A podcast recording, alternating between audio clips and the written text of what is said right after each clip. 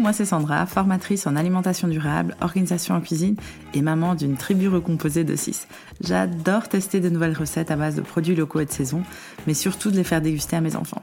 Je kiffe l'organisation en cuisine, surtout le batch cooking et le meal prep, mais surtout, surtout partager tous mes trucs et astuces pour te faire gagner du temps, de l'argent et de l'énergie en cuisine sur Instagram et via mes formations en ligne.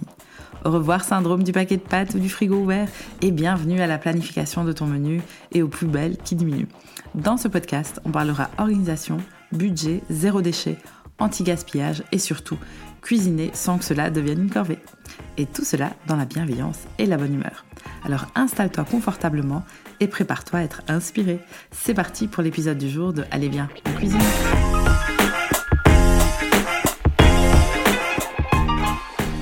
Bienvenue dans l'épisode numéro 6 du podcast Allez viens en cuisine. Dans cet épisode, je vais te parler de comment j'organise mes repas pour garder un œil sur mon budget et sans que ça me prenne des plombes. Mais avant de commencer, je voulais remercier Calanchou de m'avoir laissé un 5 étoiles et un commentaire sur Apple Podcast. Merci pour tes partages sans chichi et sans jugement. De bonnes idées et de la bienveillance, j'adore. Un tout grand merci pour ton retour, Calanchou. Ça me fait extrêmement plaisir de savoir que mon contenu te plaît et les feedbacks comme les tiens me donnent vraiment des ailes pour continuer. Si toi aussi tu aimes écouter ce podcast, je t'invite à me laisser un 5 étoiles et un commentaire sur Apple Podcast ou ta plateforme préférée d'écoute pour que ça me booste à continuer et à créer ce genre de contenu.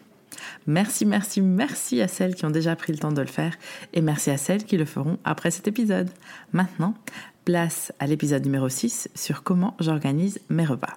Tout d'abord, il faut que tu saches, cela fait quasi 6 ans que je fais du batch cooking et que ma méthode d'organisation a pas mal évolué depuis.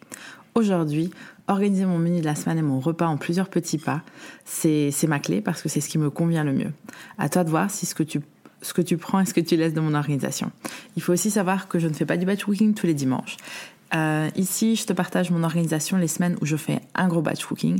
Sinon, quand je donne des ateliers le week-end, en ligne ou en présentiel, j'ai vraiment pas envie de refaire une deuxième séance de cuisine le week-end.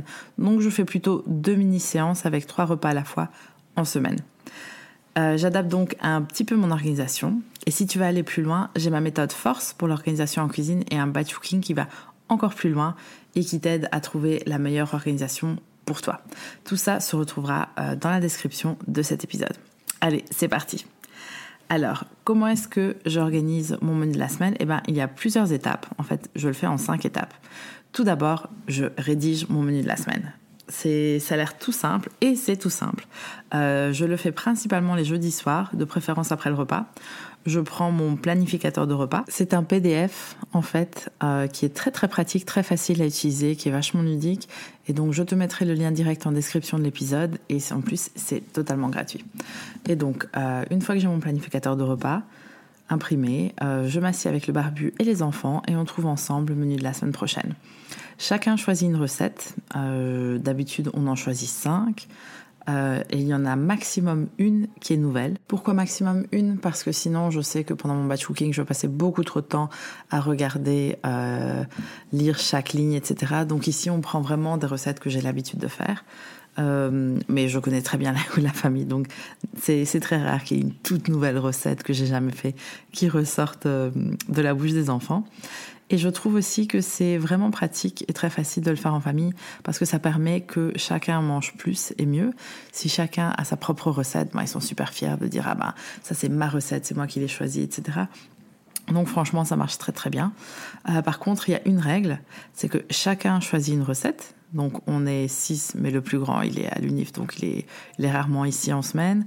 Euh, donc chacun choisit une recette. Le bébé non plus, il, il ne choisit pas. Euh, donc moi j'en choisis une et la nouvelle, mais c'est surtout moi qui décide ce qu'il y a dedans. Je t'explique tout ça dans la prochaine étape.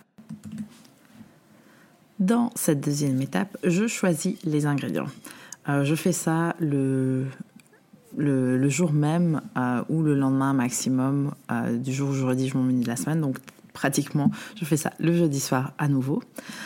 donc Comme je le disais, mes enfants, ils choisissent la recette. Par exemple, s'ils vont choisir euh, des pâtes bolo, ce qui arrive très souvent, euh, c'est moi qui vais choisir ce qu'il y a à l'intérieur. Ça veut dire que ça peut être euh, des pâtes bolo avec ou sans viande. dans la sauce, c'est moi qui vais choisir quels sont les légumes qui vont être dedans, etc.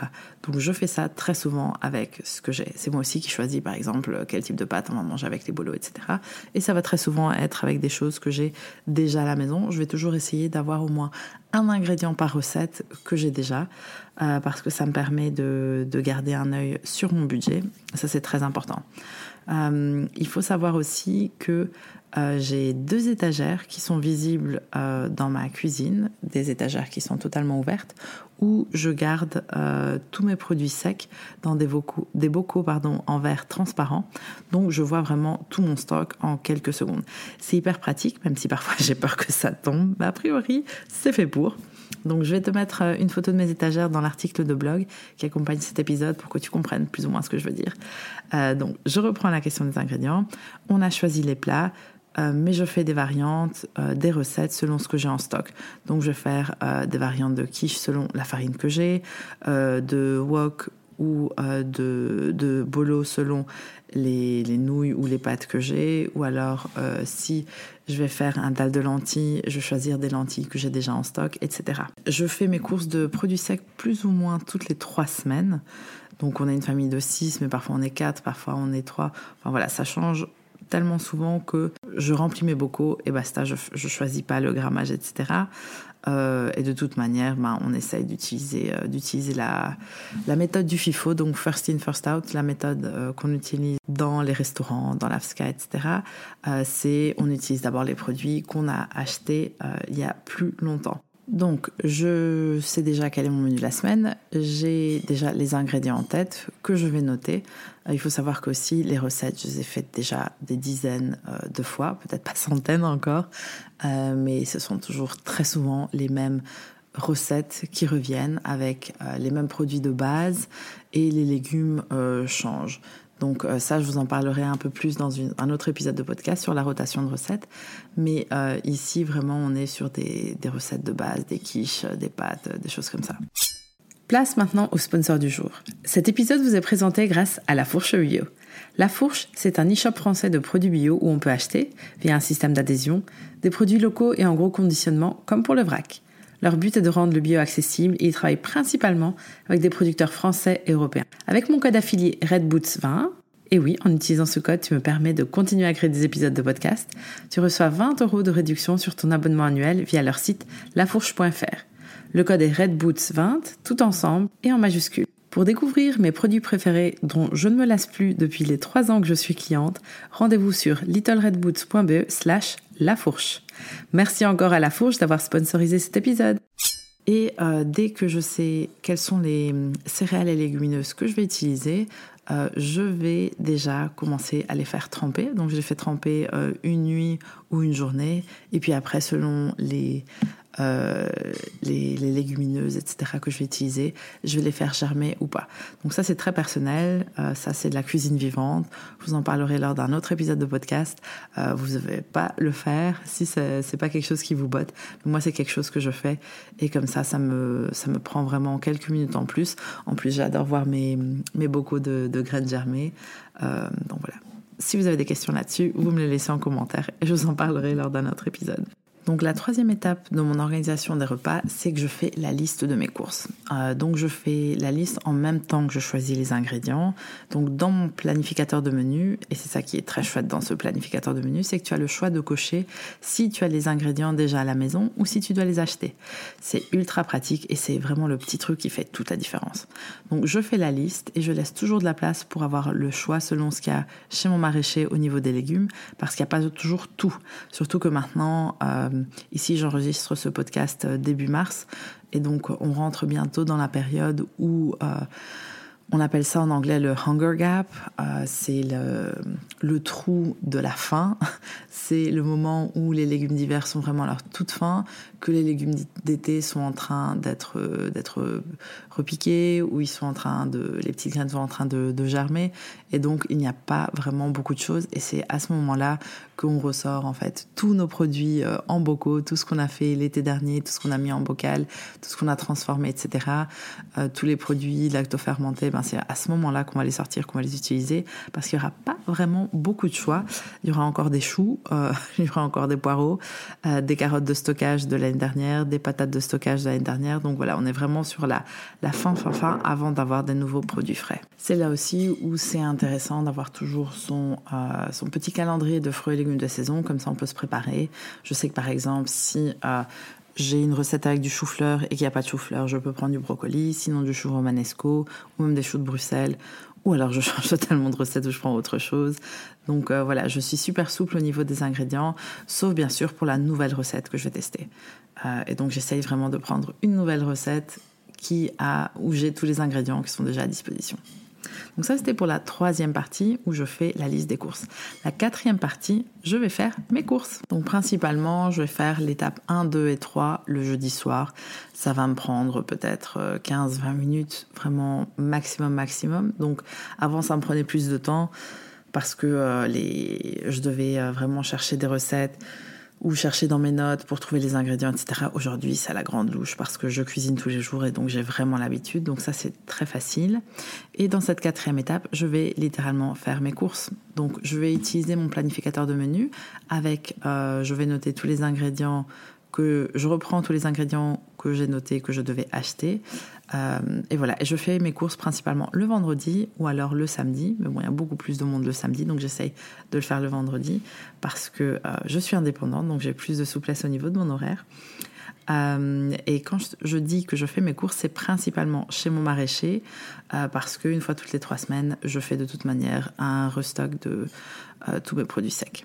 Donc quand je fais une, seule séance de batch cooking pour la semaine, j'essaye d'acheter maximum 5 légumes à la fois pour limiter mon temps de préparation de légumes parce que c'est souvent ce qui prend le plus de temps. Donc ça peut facilement aller jusqu'à une demi-heure de préparation et je trouve que c'est quand même assez long et j'ai pas tant de patience. et euh, j'essaye de faire mes courses le vendredi ou le samedi. De toute façon, mon maraîcher il est ouvert euh, trois jours semaine donc euh, dont le vendredi et le samedi. Euh, donc je fais ça pour que les légumes soient le plus frais possible quand je vais ma séance de batch cooking et donc je gaspille le minimum possible. Pourquoi? Parce que quand un légume est ultra frais, et c'est ce qui se passe bien sûr quand on achète en direct du producteur, et eh ben du coup on aura moins de parties flétries et donc pour le même prix on aura plus de légumes et ça c'est hyper important. Donc une fois que mes courses sont faites, euh, je prépare tout et euh, je cuisine le jour de mon achat ou alors le lendemain de mes courses, comme je l'ai dit, pour que j'ai un euh, minimum de produits flétris ou que je dois vraiment utiliser euh, un maximum, que je puisse utiliser un maximum des légumes que j'ai achetés. Et voilà, c'est comme ça que j'organise mes repas. Donc en résumé, je commence par un rédiger mon menu de la semaine, c'est le jeudi. 2. Je choisis les ingrédients, c'est aussi le jeudi. 3. Je fais la liste des courses, c'est aussi le jeudi. 4. Euh, je fais mes courses le vendredi ou le samedi. Et 5. Je cuisine le samedi ou le dimanche, les semaines où je fais un grand batch cooking. Voilà, donc ça c'était mon organisation. À toi de prendre ce que tu veux de mon organisation en cuisine. Si tu as des questions, envoie-moi un DM sur Insta. Euh, je suis euh, sur littleredboots.be. Euh, et n'hésite pas de me dire comment toi, est-ce que tu organises tes courses. Je suis hyper euh, intéressée par ça pour savoir comment est-ce que les autres s'organisent parce que c'est pas quelque chose que, dont on parle énormément. Je suis pas mal de personnes sur euh, d'autres nanas sur Insta qui s'organisent, qui en parlent, mais il y a quand même, je pense, autant de manières de s'organiser comme de personnes sur la Terre. Donc je suis très curieuse de savoir comment toi, tu t'organises. Et ça, c'était l'épisode du jour de Allez bien en cuisine. En description de cet épisode, tu trouveras le lien vers l'article de blog où je t'écris tout cet épisode. Et comme je te l'ai dit, je vais y ajouter aussi une photo de ma cuisine où tu pourras voir vraiment euh, mes étagères et mes super beaux bocaux. Si tu as aimé cet épisode, merci de me laisser un 5 étoiles ou un avis sur euh, mon podcast sur Apple Podcast ou ta plateforme préférée d'écoute, comme Spotify. Ça me booste pour continuer à te créer ce type de contenu. Mais avant de te laisser, je voulais te partager une recette de base super simple à faire que tu peux adapter selon les saisons. Aujourd'hui, j'ai envie de te présenter ma quiche au poireau et feta avec une pâte brisée maison. Allez, c'est parti pour cette super recette. Pour 4 personnes, tu auras besoin de 250 g de farine, 125 g de beurre, 2 cuillères à soupe de graines de sésame, un petit peu de fleur de sel, 3 œufs, du lait ou de la crème, 2 poireaux, 2 poignées d'épinards, 50 g de feta et du paprika. On commence toujours par préparer la pâte. Donc la pâte brisée, je sais qu'il y en a beaucoup qui l'achètent préfaite, mais croyez-moi, vous la faites maison une fois, ça va être difficile d'aller en arrière. Surtout que c'est tellement simple et ça a tellement plus de goût. Et c'est franchement, c'est pas très difficile. Donc dans un saladier, on va mélanger la farine, le beurre et une pincée de sel et les graines de sésame à la main. On va effriter le beurre comme pour un crumble. Une fois que les gros morceaux de beurre sont mélangés, on ajoute de l'eau, une cuillère à soupe à la fois. Au début, on va commencer par 2-3 cuillères à soupe maximum pour ne pas trop en mettre. Vous verrez qu'avec une cuillère à soupe, ça peut vraiment changer toute la pâte. Donc la pâte doit être suffisamment lisse comme pour faire une boule. Si c'est pas le cas, vous ajoutez une cuillère à soupe d'eau à la fois, pas plus parce que sinon vous allez vous retrouver à devoir rajouter de la farine, rajouter de beurre et c'est un cercle qui ne s'arrête jamais. Donc une fois qu'on a notre petite boule, on va la placer au frigo pendant qu'on prépare le reste. Pendant que la pâte est au frigo, on va éplucher si besoin euh, les poireaux. Euh, on va aussi couper les, tiges, les racines et quelques centimètres du verre de poireau. Tout le reste, ça peut s'utiliser. On va tout émincer. On va placer dans une sauteuse avec un fond d'huile d'olive et on va le cuire à feu moyen pendant 5-7 minutes jusqu'à ce que les poireaux soient hyper tendres. On ajoute ensuite les épinards et on mélange le tout à l'aide d'une spatule en bois. On ajoute en fin de cuisson du paprika et une pincée de sel. On mélange encore une minute et on réserve. Dans un bol, on va mélanger les œufs et un bon trait de lait à l'aide d'une fourchette. On va aussi saler un tout petit peu. On va sortir la pâte du frigo, on va l'étaler à l'aide d'un rouleau de pâtisserie ou alors d'une bouteille de vin remplie, ça fait aussi l'affaire. On va placer euh, la pâte dans un moule à tarte.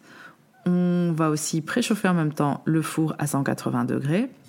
Donc on va étaler la, la, pâte sur le moule à tarte. On va enlever les excédents ou pas. Ça dépend que, comment est-ce que vous voulez ourler les, bords. Si vous voulez ourler les bords ou pas, c'est vraiment à vous de voir. Donc on, va placer la, le, moule à tarte avec la pâte feuilletée dans le four pendant que celui-ci préchauffe. On va le laisser environ 5 minutes. Comme ça, on est certain que le fond de la tarte sera cuit. Parce que très souvent, le problème quand on achète des, des des pâtes euh, préfaites, on va les mettre dans le plat à tarte et on met directement les ingrédients dessus. Et malheureusement, très souvent, sauf si c'est quelque chose que vous aimez, il n'y a pas de souci, euh, très souvent on a la pâte tout au-dessous, en dessous, pardon, qui n'est pas cuite. Moi, j'aime pas trop, mais c'est vraiment, euh, voilà, il y a des personnes qui aiment bien et c'est très bien aussi. Donc, après 5 minutes, on va sortir notre pâte brisée du four. Elle aura un petit peu changé de couleur, c'est normal. Euh, et donc elle aura un début de cuisson et c'est exactement ce qu'on veut. Donc par-dessus, on va ajouter le mélange de poireaux, on va émietter la feta qu'on a et on va euh, mélanger le mélange d'œufs par-dessus. On va enfourner tout ça pendant 20 à 25 minutes jusqu'à ce que la quiche commence à dorer. Et voilà, on peut la déguster froid ou chaud ou tiède, c'est à vous de voir, avec une très bonne salade de saison. Et c'est délicieux et c'est parfait pour les lunchbox des enfants. Donc merci à toi d'avoir écouté cet épisode jusqu'à la fin et rendez-vous pour le prochain épisode où j'ai une super interview avec Delphine de Sauvage de Hits Local. À bientôt!